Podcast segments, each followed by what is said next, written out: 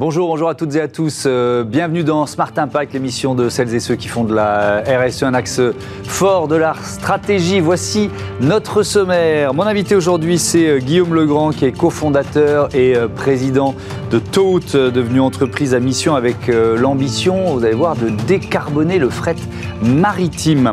Notre débat, il porte sur l'innovation responsable quand les entreprises font appel aux associations cas d'école avec les friperies Emmaüs dans euh, les centres commerciaux euh, Cora. Et puis dans euh, Smart Ideas, vous allez découvrir le vintage du mariage avec la cofondatrice du site Mariez-vous. Voilà pour les titres. On a 30 minutes, un tout petit peu moins, 28 pour les développer. C'est parti.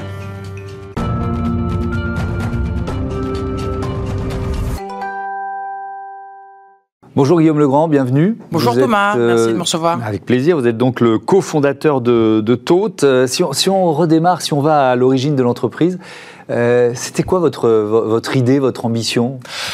Fondamentalement, euh, il y a un constat, une intuition. Le constat est que il est très difficile pour le, la le shipping, hein, le transport maritime, de se décarboner. Mmh. Il est très difficile d'apporter dans les soutes d'un navire des carburants euh, véritablement décarbonés. Et au large, on le sait, il y a des vents qui sont fiables et qui sont très abondants et que la voile fournit le meilleur rendement pour transformer cette énergie de ces vents en vitesse, y compris d'une avec un fort déplacement sur de très longues distances. Mmh. L'intuition était qu'il existe euh, fondamentalement des marchés, un nouveau segment de marché de chargeurs, c'est comme ça qu'on les appelle, qui vont vouloir, on était en 2011, hein, donc qui allaient vouloir euh, différencier leurs produits, valoriser leurs produits de par leur origine, leur terroir, par ce transport décarboné. On ne peut pas euh, apporter un transport décarboné qui soit plus cher mais qui reste invisible à partir du moment où on lui donne un sens, à partir du moment où l'identité du produit s'y euh, attache, on peut envisager quelque chose d'un peu premiumisé, comme on mhm. dit, et c'est ce qu'on est en train de faire. On l'a fait depuis dix ans sur des voiliers existants et on s'apprête à, lancer un navire euh, moderne. Oui, oui à, monter, on va dire, en, puissance. Mais si, on, suit un peu les étapes, ça passait aussi par la création d'un label, c'est-à-dire que les, les, entreprises qui décident de vous confier leurs produits euh, sur, c'est quoi, sur des voiliers tout simplement. Hein. C'est le retour à des, à des, euh, au transport maritime à la voile, quoi, des voiliers de travail. Et eh ben, ils, ont un, ils ont un label. C'est quoi ce label? Alors, on l'a appris au fil du temps. Dès 2012-2013, donc mhm. nous, on est des affréteurs de voiliers existants, de voiliers de travail, ce qu'on appelle communément des, vieux gréments, mhm. euh, ce qu'on appelle tout simplement des voiliers de transport. On a transporté de l'ordre de 1500 tonnes de marchandises sur des routes en cabotage entre le golfe de Gascogne, l'Europe du Nord, euh, mhm. en transatlantique. Le transport est finalement invisible. Hein, il est dans 90% de ce que nous consommons et il n'y a pas de visibilisation possible. Le, stylo que vous tenez en, euh, en, main, Thomas, il est peut-être venu de très loin. Si vous vouliez, en bon journaliste d'investigation que vous êtes, trouver le navire qui l'a ramené. Bon courage. Bah, en fait, ou Elise Lucet, si elle nous entend, pourrait y passer peut-être une, année entière. Euh, on trouverait certainement l'usine, on trouverait certainement, on ne trouverait pas le port, le conteneur, le navire, euh, et a fortiori par où c'est Donc tout ce qui va déplacer votre produit est invisible comme opaque. Et pourtant, vous êtes un payeur final, le transport maritime carboné. C'est comme si vous confisquez cette information. Vous n'avez pas le choix de choisir un stylo qui serait transporté, par exemple, de façon plus sobre, admettons quel qu'en soit le critère.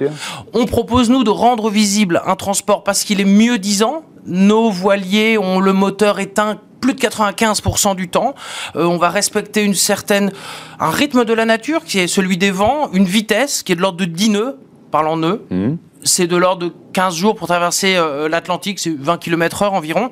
Et on pense que derrière ça, on doit pouvoir différencier, rendre visible. Donc Anemos, ça vient... C'est le nom du label C'est le nom du label, mmh. tout à fait. Donc qui n'est pas une marque de vin spiritueux ou de, café de chocolat, mais vraiment une, marque de transport qui est collective, qui a vocation à être appropriée par l'ensemble des acteurs du transport maritime décarboné à propulsion principale vélique. Mmh. Et au lieu de dire simplement transporté à la voile, alors là on a une image générique, on donne un numéro de voyage qui est unique et qui va vous fournir une expérience immersive à bord. Vous embarquez sur le quai, vous êtes sur, euh, en Colombie, à Santa Marta, euh, la montagne mhm. d'où vient le café est juste là.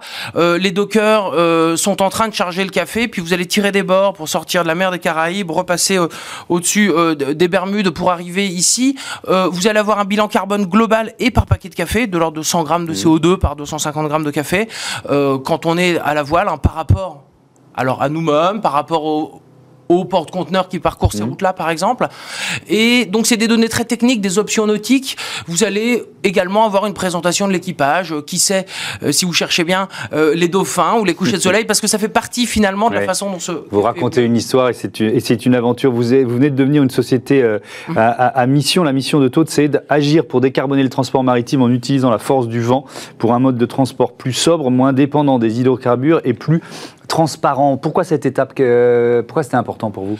C'était, en fait, ça allait de soi. Hein. Mm. Euh, on faisait euh, de la prose euh, où il était important qu'on le dise. Donc mm. finalement, ça nous permet dans la phase actuelle hein, d'accélération, de croissance, de changement d'échelle de l'entreprise, on y viendra peut-être, de mm. reposer les fondamentaux. Hein. Il faut qu'on soit économique, qu'on soit en ligne avec les attentes des chargeurs, donc en B2B, des clients finaux en, B2C, mais qu'on sache ne pas oublier ces valeurs fondamentales qui sont celles d'une propulsion principale à la voile et dont le but est de se décorréler, de s'émanciper mhm. des hydrocarbures. Une fois qu'on a dit ça, statutairement dans l'entreprise, il y a un comité de mission qui existe dont statutairement, je ne peux pas faire partie. Donc, il existe lui-même de façon indépendante. Donc, c'est une façon de, voilà, d'envisager une gouvernance de façon un peu plus équilibrée, d'avoir des garde-fous, des gardiens du temple, qui nous permettent donc, avec cette mission, de poser les choses tout simplement. Mais on allait rester dans cette mission. Hein. Oui, de toute façon. Euh, quelques données euh, générales. Le transport maritime représente à lui seul 7% de la consommation euh, mondiale de, pétrole et on estime qu'il émet environ 940 millions de tonnes de CO2 par an. Donc on, voit bien ce qu'une entreprise comme Todd peut, tenter de faire parce que c'est une petite partie de la décarbonation. Mais quand même, vous l'avez dit, vous changez d'échelle. Vous changez d'échelle en levant des fonds, en signant un partenariat avec un chantier naval français qui s'appelle euh, Piriou. Alors pour créer quoi? Un nouveau bateau, c'est ça? Tout à fait. Nous avons une première phase de développement, un premier étage de fusée, on a une preuve de concept, on a montré que sur des navires qui transportent 100 à 150 tonnes, on arrivait à trouver des clients, à créer des taux de fret, ce mhm. nouveau segment de marché, cette visibilisation du transport dont on vient de parler. Euh, Évidemment, quand on, je, vous dis qu'on a transporté de l'ordre de 1500 tonnes, c'est peut-être ce qui se décharge en une minute au port du Havre actuellement. On est parfaitement conscience de mm. l'humilité, hein, de la, de, finalement de, de l'échelle euh, assez infinitésimale qu'on a mm. par rapport aux flux mondiaux. Il est fondamental pour nous de multiplier à la fois le nombre de navires et euh, les, les tailles et les volumes qu'on pourra transporter. On parle d'un navire de 80 mètres hors tout, hein, sur les points les plus éloignés, mmh. de l'ordre de 70 mètres de coque, qui transportera plus de 1000 tonnes de capacité, à plus de 10 nœuds également. Et euh, c'est un partenariat euh, avec, euh, je pense, une, des plus belles aventures industrielles des côtes de Bretagne depuis 1965. on est très fiers d'avoir choisi Piriou, non pour les beaux yeux de Piriou, mais parce que Piriou était le meilleur mmh. techniquement, financièrement, dans l'approche intelligente de, la boucle navire, hein, telle, qu'elle nous l'a permis dans la co-conception qu'on mène ensemble. 30 euh, fois plus de volume, euh, donc 2 à 3 fois plus vite.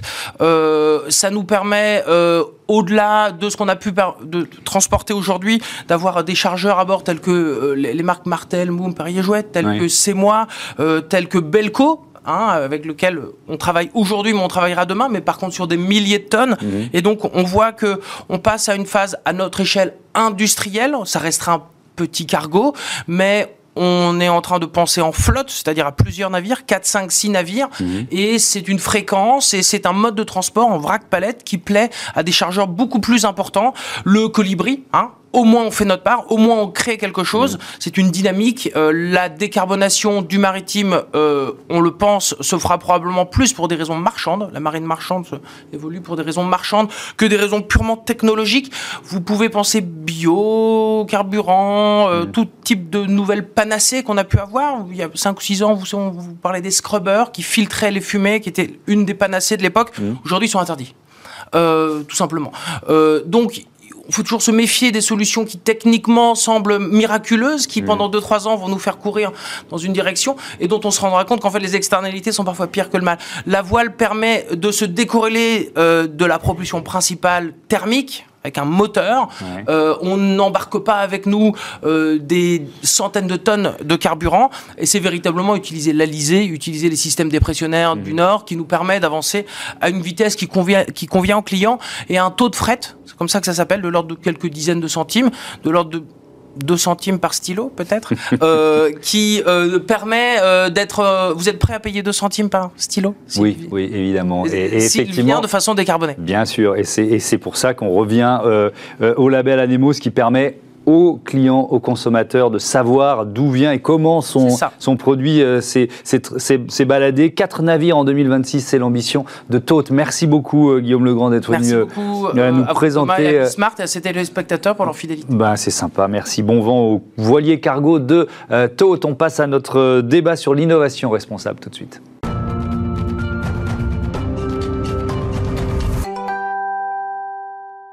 Et pour notre débat euh, RSE, je vous présente tout de suite mes invités. Euh, Alizé euh, Lozakmer, bonjour, bienvenue. Vous êtes la cofondatrice, la directrice des partenariats chez Make Sense. À vos côtés, Marine Ricard, bonjour, la directrice RSE de Galimo. C'est quoi Galimo en quelques Alors...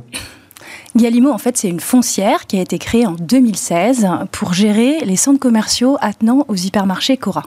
D'accord. Voilà, donc on a quelques particularités qui sont héritées hein, de notre partenaire euh, Cora, mhm. que sont euh, l'ancrage local de nos centres, qui se trouvent à proximité de villes moyennes, euh, le rôle économique aussi et social structurant qui joue hein, dans, ces, dans ces villes moyennes, parce qu'on est souvent le premier employeur local, et la co-conception, qui est notre méthode, qui nous permet de co-construire en fait nos centres avec les partenaires des centres et leurs utilisateurs, donc les clients, les commerçants, les employés des hypermarchés, mais aussi les associations locales euh, et les élus locaux. Et donc ça, ça donne un maillage de combien de centres commerciaux?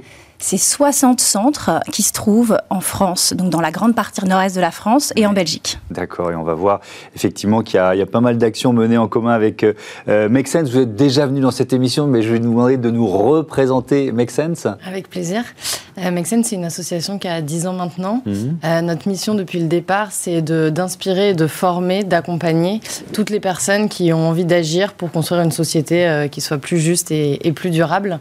notre spécificité, c'est de travailler tout autant avec des étudiants, des jeunes, des citoyens, qu'avec des entrepreneurs et des porteurs de projets et avec des collaborateurs en entreprise, voire même dans les collectivités. Hmm. Euh, donc on forme des gens un petit peu partout à ce qu'ils puissent agir véritablement euh, pour euh, le bien commun. Oui, vous accompagnez notamment des entreprises, 200 000 personnes engagées, 8 000 entrepreneurs soutenus, plus de 400 partenaires institutionnels, une équipe de 120 personnes pour rajouter quelques éléments chiffrés à votre présentation. Depuis 2019, vous travaillez ensemble avec quel, quel objectif C'était quoi la, la, la, feuille de mission en quelque sorte bah, quand on s'est rencontrés en, 2019, euh, l'objectif c'était de voir comment euh, euh, les, centres commerciaux de Galimo pouvaient encore plus s'intégrer sur les territoires et renforcer leur ancrage local en partenariat avec des acteurs locaux, que ce soit des associations ou des entrepreneurs.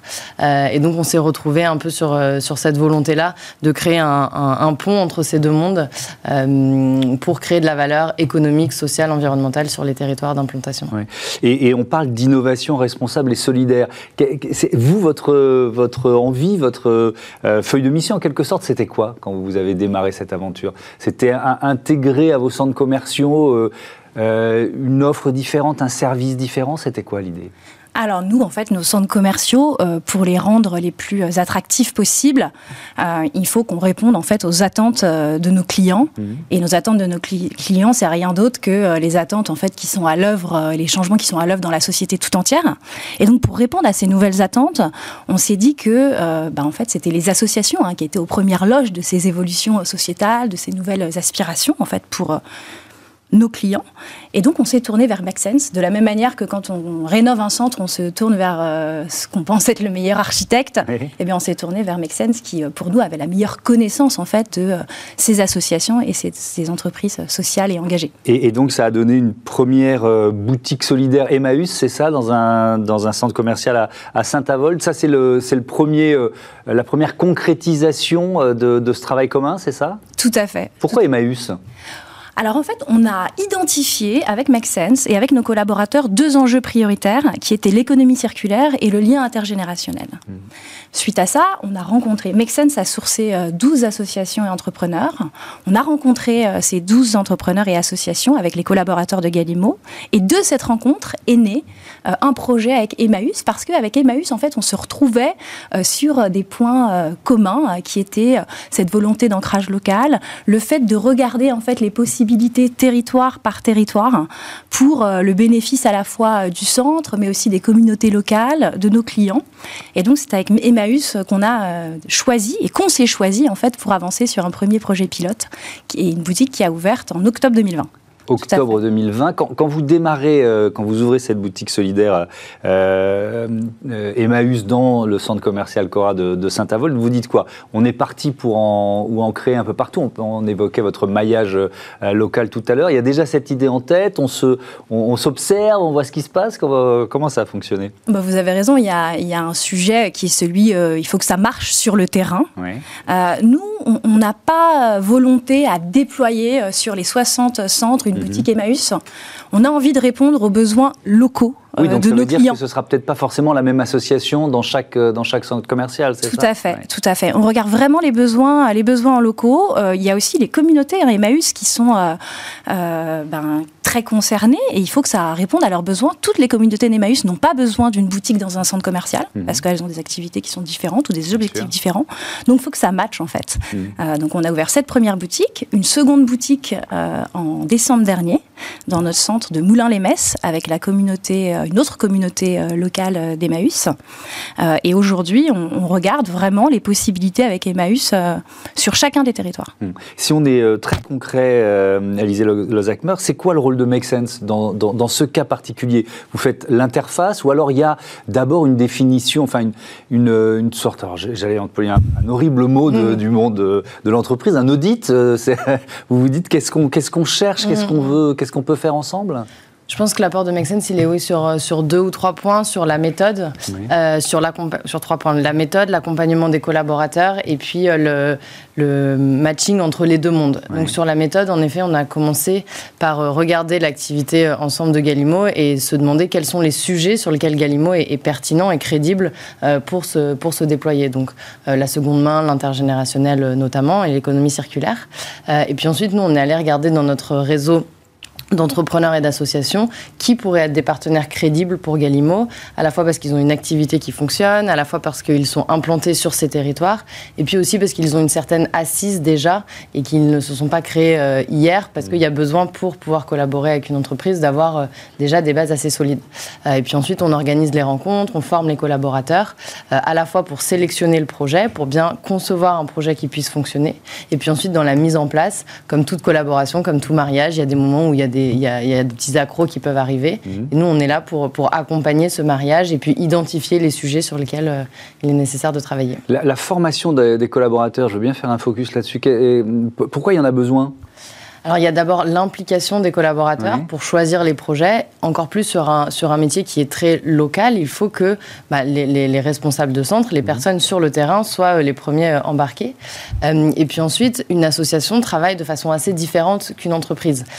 D'autant plus quand c'est une grande entreprise avec une plus petite association. Et donc apprendre à comprendre l'autre, quels vont être les réflexes, les enjeux. Mhm. c'est une formation, on va dire, sur le terrain, mais c'est voilà, pour apprendre à se connaître quand on ne fonctionne pas exactement de la même façon. Et c'est vrai qu'on parle beaucoup de la, recherche de sens euh, des collaborateurs, des futurs salariés des, entreprises. Euh, qu'est-ce que ça représente un projet comme celui-là, justement, euh, dans, la cohésion interne en matière de RH pour une entreprise comme, comme la vôtre? Bah, vous avez raison, c'est très important, hein, mmh. cette, ces aspirations euh, euh, sociétales, cette recherche de sens, elle touche nos clients, mais elle touche aussi également, bien sûr, nos collaborateurs. Euh, ça a été des bénéfices pour nos collaborateurs qui ont découvert une autre facette de leur job, un autre niveau d'implication, qui ont découvert aussi cette collaboration avec le monde associatif. Mmh. Et ça a été, euh, enfin, on a créé du coup un programme aussi d'ambassadeurs autour de ces sujets RSE, et c'est très important pour nous en termes, en termes RH. C'est vraiment des, on, sent des vrais bénéfices. Hein. Est-ce que c'est aussi euh, une façon de se démarquer de la concurrence? On peut dire les choses clairement parce que euh, moi, je vois ici sur ce plateau énormément d'entreprises dans tous les secteurs qui prennent un virage RSE, qui s'engagent, qui mènent des actions. C'est devenu un argument pour les collaborateurs, pour les clients, pour les partenaires, pour le financement. Bref, l'économie est en train de, euh, de muter. Est-ce que c'est un argument marketing aussi? C'est certainement euh, un argument marketing, mais en fait, nous, on a toute notre légitimité à aller sur ce terrain en fait du social et du sociétal, parce que c'est notre ADN, parce que c'est l'héritage de Cora qui est très impliqué en local, qui travaillait déjà avec ce monde associatif. Donc, si vous voulez, pour nous, c'est la suite de l'histoire. Oui, c'est la suite de l'histoire. Est-ce que vous, au contraire, ça vous arrive Alors là, je sors de, euh, de, l'histoire commune avec, euh, avec euh, Galimo et, Cora, de, de, sentir ça, vous voyez, dans, le, dans les entreprises qui viennent vous contacter, disant Ouais, il faut vraiment qu'on ait un truc RSE, là, aidez-nous. Ah, on le sent directement. C'est marrant parce que ça a assez évolué. Ces dernières années, ça pouvait être un argument de marketing, de communication, et de plus en plus, depuis 3-4 ans, c'est avant tout aussi sur l'argument RH euh, dont on a parlé, et, et, ce sujet de dire les collaborateurs poussent, les jeunes qui arrivent dans l'entreprise nous demandent ce qu'on fait, qu'est-ce qu'on peut répondre? Et du coup, je trouve ça euh, assez intéressant parce que d'un argument externe mhm. qui, qui, a ses limites, on passe à un argument interne et donc c'est l'intérieur de l'entreprise qui veut pousser. Et je crois que c'est très prometteur pour aller au bout des transformations. Euh, quand euh, c'est purement un argument marketing, on peut vraiment s'arrêter au milieu, alors que quand c'est un argument interne, on ne peut pas au bout d'un moment se, voiler la face. Donc ça pousse vraiment les entreprises à aller mhm. de plus en plus loin. on parle d'innovation responsable. Qu'est-ce que ça veut dire pour vous? Et, et à, à, quel point ce que vous mettez en place est spécifique pour une entreprise ou finalement peut euh, bénéficier à d'autres et un peu à tous? C'est intéressant de parler d'innovation responsable parce que parfois, quand on veut être plus euh, ancré localement, plus respectueux des hommes, des femmes, de la planète, en fait, on revient à des modèles parfois un petit peu plus du passé. C'est vrai. on réinvente, oui. On, réinvente des façons, ben, on réinvente le troc, on réinvente mhm. la seconde main, etc.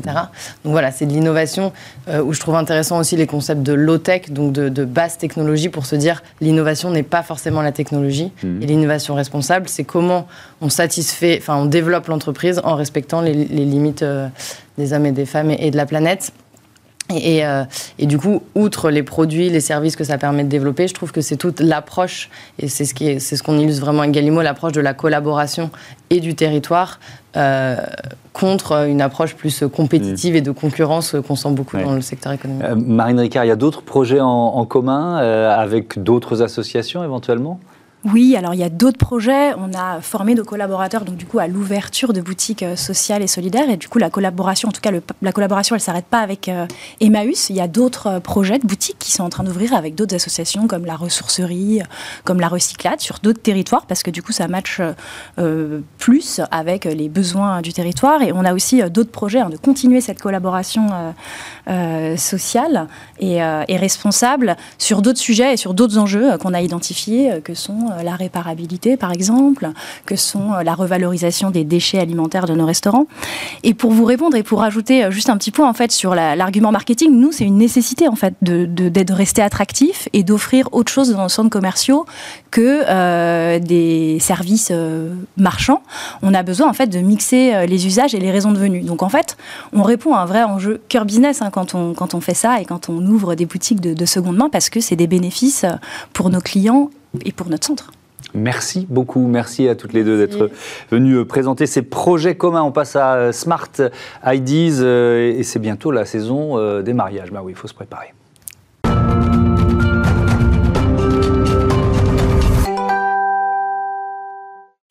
Et dans ce Smart Ideas, j'accueille Céline Etaki, la cofondatrice de Mariez-vous. Bonjour, bienvenue. Vous avez créé l'entreprise en 2020 avec votre mari Julien. Allez, question classique dans, ce, dans cette séquence de, de Smart Impact, c'est que ça a été quoi le déclic? Eh ben, notre mariage en 2018, mmh. où on s'est euh, rendu compte des difficultés en tant que fiancé puis en tant que marié, où on avait... Euh, acheté beaucoup de choses euh, pour notre euh, mariage. On avait créé aussi euh, des DIY, donc des petites décorations, dans l'idée de revendre derrière. on est très adepte de la seconde main déjà pour d'autres domaines. Et après notre mariage, on s'est rendu compte qu'il n'y avait pas de plateforme qui existait pour mettre en relation les fiancés les mariés pour acheter et revendre toute cette euh, journée, au final, tous ces articles de la journée du mariage. Et on a eu un déclic, une idée de se dire, et si on créait cette plateforme de bienveillance entre fiancés et mariés pour redonner vie à ces objets. Mmh. Euh, vous le présentez comme une sorte de vintage du, euh, du, mariage. Qu'est-ce qu'on trouve sur, euh, sur l'appli Mariez-vous? Alors, il y a plus de 130 catégories dédiées mariage. Mmh. vous allez pouvoir trouver de la décoration, des petites décorations, des centres de table, des vases, mais aussi du mobilier, donc des choses un peu plus grosses, des des tables, des guéridons, etc., des chaises, ou même jusqu'à la tenue et accessoires du jour J, donc des robes de mariée, des peignes cheveux. C'est vraiment toute la journée du mariage. Ouais. Euh, c'est quoi votre modèle économique? Comment ça fonctionne? Alors aujourd'hui, l'application est 100% gratuite pour les fiancés et les mariés. Mmh. Et notre modèle économique est sur les prestataires, puisque nous avons aussi, et pas que la marketplace, au sein de l'application, il y a un annuaire de prestataires passionnés et engagés, car ça a été aussi une difficulté pour notre mariage de trouver les bons prestataires. Et du coup, on a décidé de créer notre annuaire de proximité où euh, notre objectif est de remettre l'humain au centre des, échanges mhm. et on sélectionne nos prestataires. Donc on peut trouver le prestataire, le DJ, euh, fleuriste et ce sont eux qui payent euh, un abonnement pour être référencé sur notre application. D'accord, donc c'est un annuaire d'artisans, de, prestataires. Sur quels critères vous les sélectionnez? Alors, il faut qu'ils partagent nos valeurs. Mhm. Donc nous, on a des valeurs fortes et importantes qui sont la passion, l'humanité, comme je vous disais, la responsabilité et l'engagement. Ils doivent aussi avoir des démarches éco-sensibles. On a l'économie circulaire sur la marketplace. Il faut que nos prestataires aient la même vision que nous, puisque le monde du mariage, est aussi un monde où il y a du gaspillage. Mmh. C'est d'ailleurs notre slogan. Euh, avec l'application Mariez-vous, dites oui au mariage, non au gaspillage. Et euh, l'idée des prestataires, Chacun à son niveau, on peut s'engager, même dans le monde du mariage. Un fleuriste va euh, essayer d'avoir euh, des euh, fleurs françaises, locales, de saison. Mhm. On n'a pas tout le temps des roses rouges toute l'année. un traiteur va plutôt essayer de cuisiner aussi en circuit court, du bio. Donc voilà, il y a vraiment une démarche éco-sensible que l'on veut. Est-ce qu'il y a certains domaines ou secteurs dans lesquels ça a été plus difficile de sourcer des, artisans, des, partenaires éco-responsables? Tout ce qui est on va dire, prestation de, services sans matière première, mmh. le photographe, euh, la wedding planner, le DJ. Donc ça, ce sont des engagements euh, plus approfondis. Donc euh, chacun à son niveau, on peut s'engager. On peut ne plus imprimer les devis et les factures. C'est déjà un geste mmh. écologique par rapport à nos papiers on peut euh, également aussi aller encore plus loin et euh, s'engager auprès d'associations euh, pour replanter des arbres et compenser en fait son impact carbone de mhm. sa société. Un, mariage 100% seconde main, si j'ose dire, je ne parle pas de remariage, hein. c'est possible? C'est possible. Tout à fait, c'est possible. Après, euh, c'est pas le mariage qui est de seconde main. Hein, attention. Non, hein. non, évidemment, c'est les, les, services, c'est les mettre la seconde main au niveau du mariage pour limiter le gaspillage de cette journée et avec nos prestataires qui sont justement passionnés et engagés, mhm. avoir un mariage réussi. Vous êtes euh, accompagné au sein de l'incubateur Numix depuis euh, le mois de décembre dernier. Qu'est-ce que ça représente pour vous? Quels avantages? Alors, euh, nous, pour nous, c'est une reconversion professionnelle mhm. pour mon mari et moi. On n'était pas issus du monde événementiel ou digital et ça a été une prise de conscience pour nous de, créer notre entreprise. Et on a besoin d'accompagnement. Euh, en tant que nouvel entrepreneur, on apprend chaque jour. Et donc, euh, l'incubateur nous permet d'avoir des formations du réseau, euh, on le sait, les contacts, euh, le marketing, tout ça c'est très important pour avancer. Et euh, nous, c'est notre projet de vie, donc on adore se former. Merci beaucoup Céline Etaki, à bientôt sur Bismart et bon vent à votre appli, à votre site marié. vous, voilà, c'est la fin de cette émission. un grand merci à toutes et à tous de votre fidélité, de votre fidélité à Bismart, la chaîne des audacieuses et des audacieux. Salut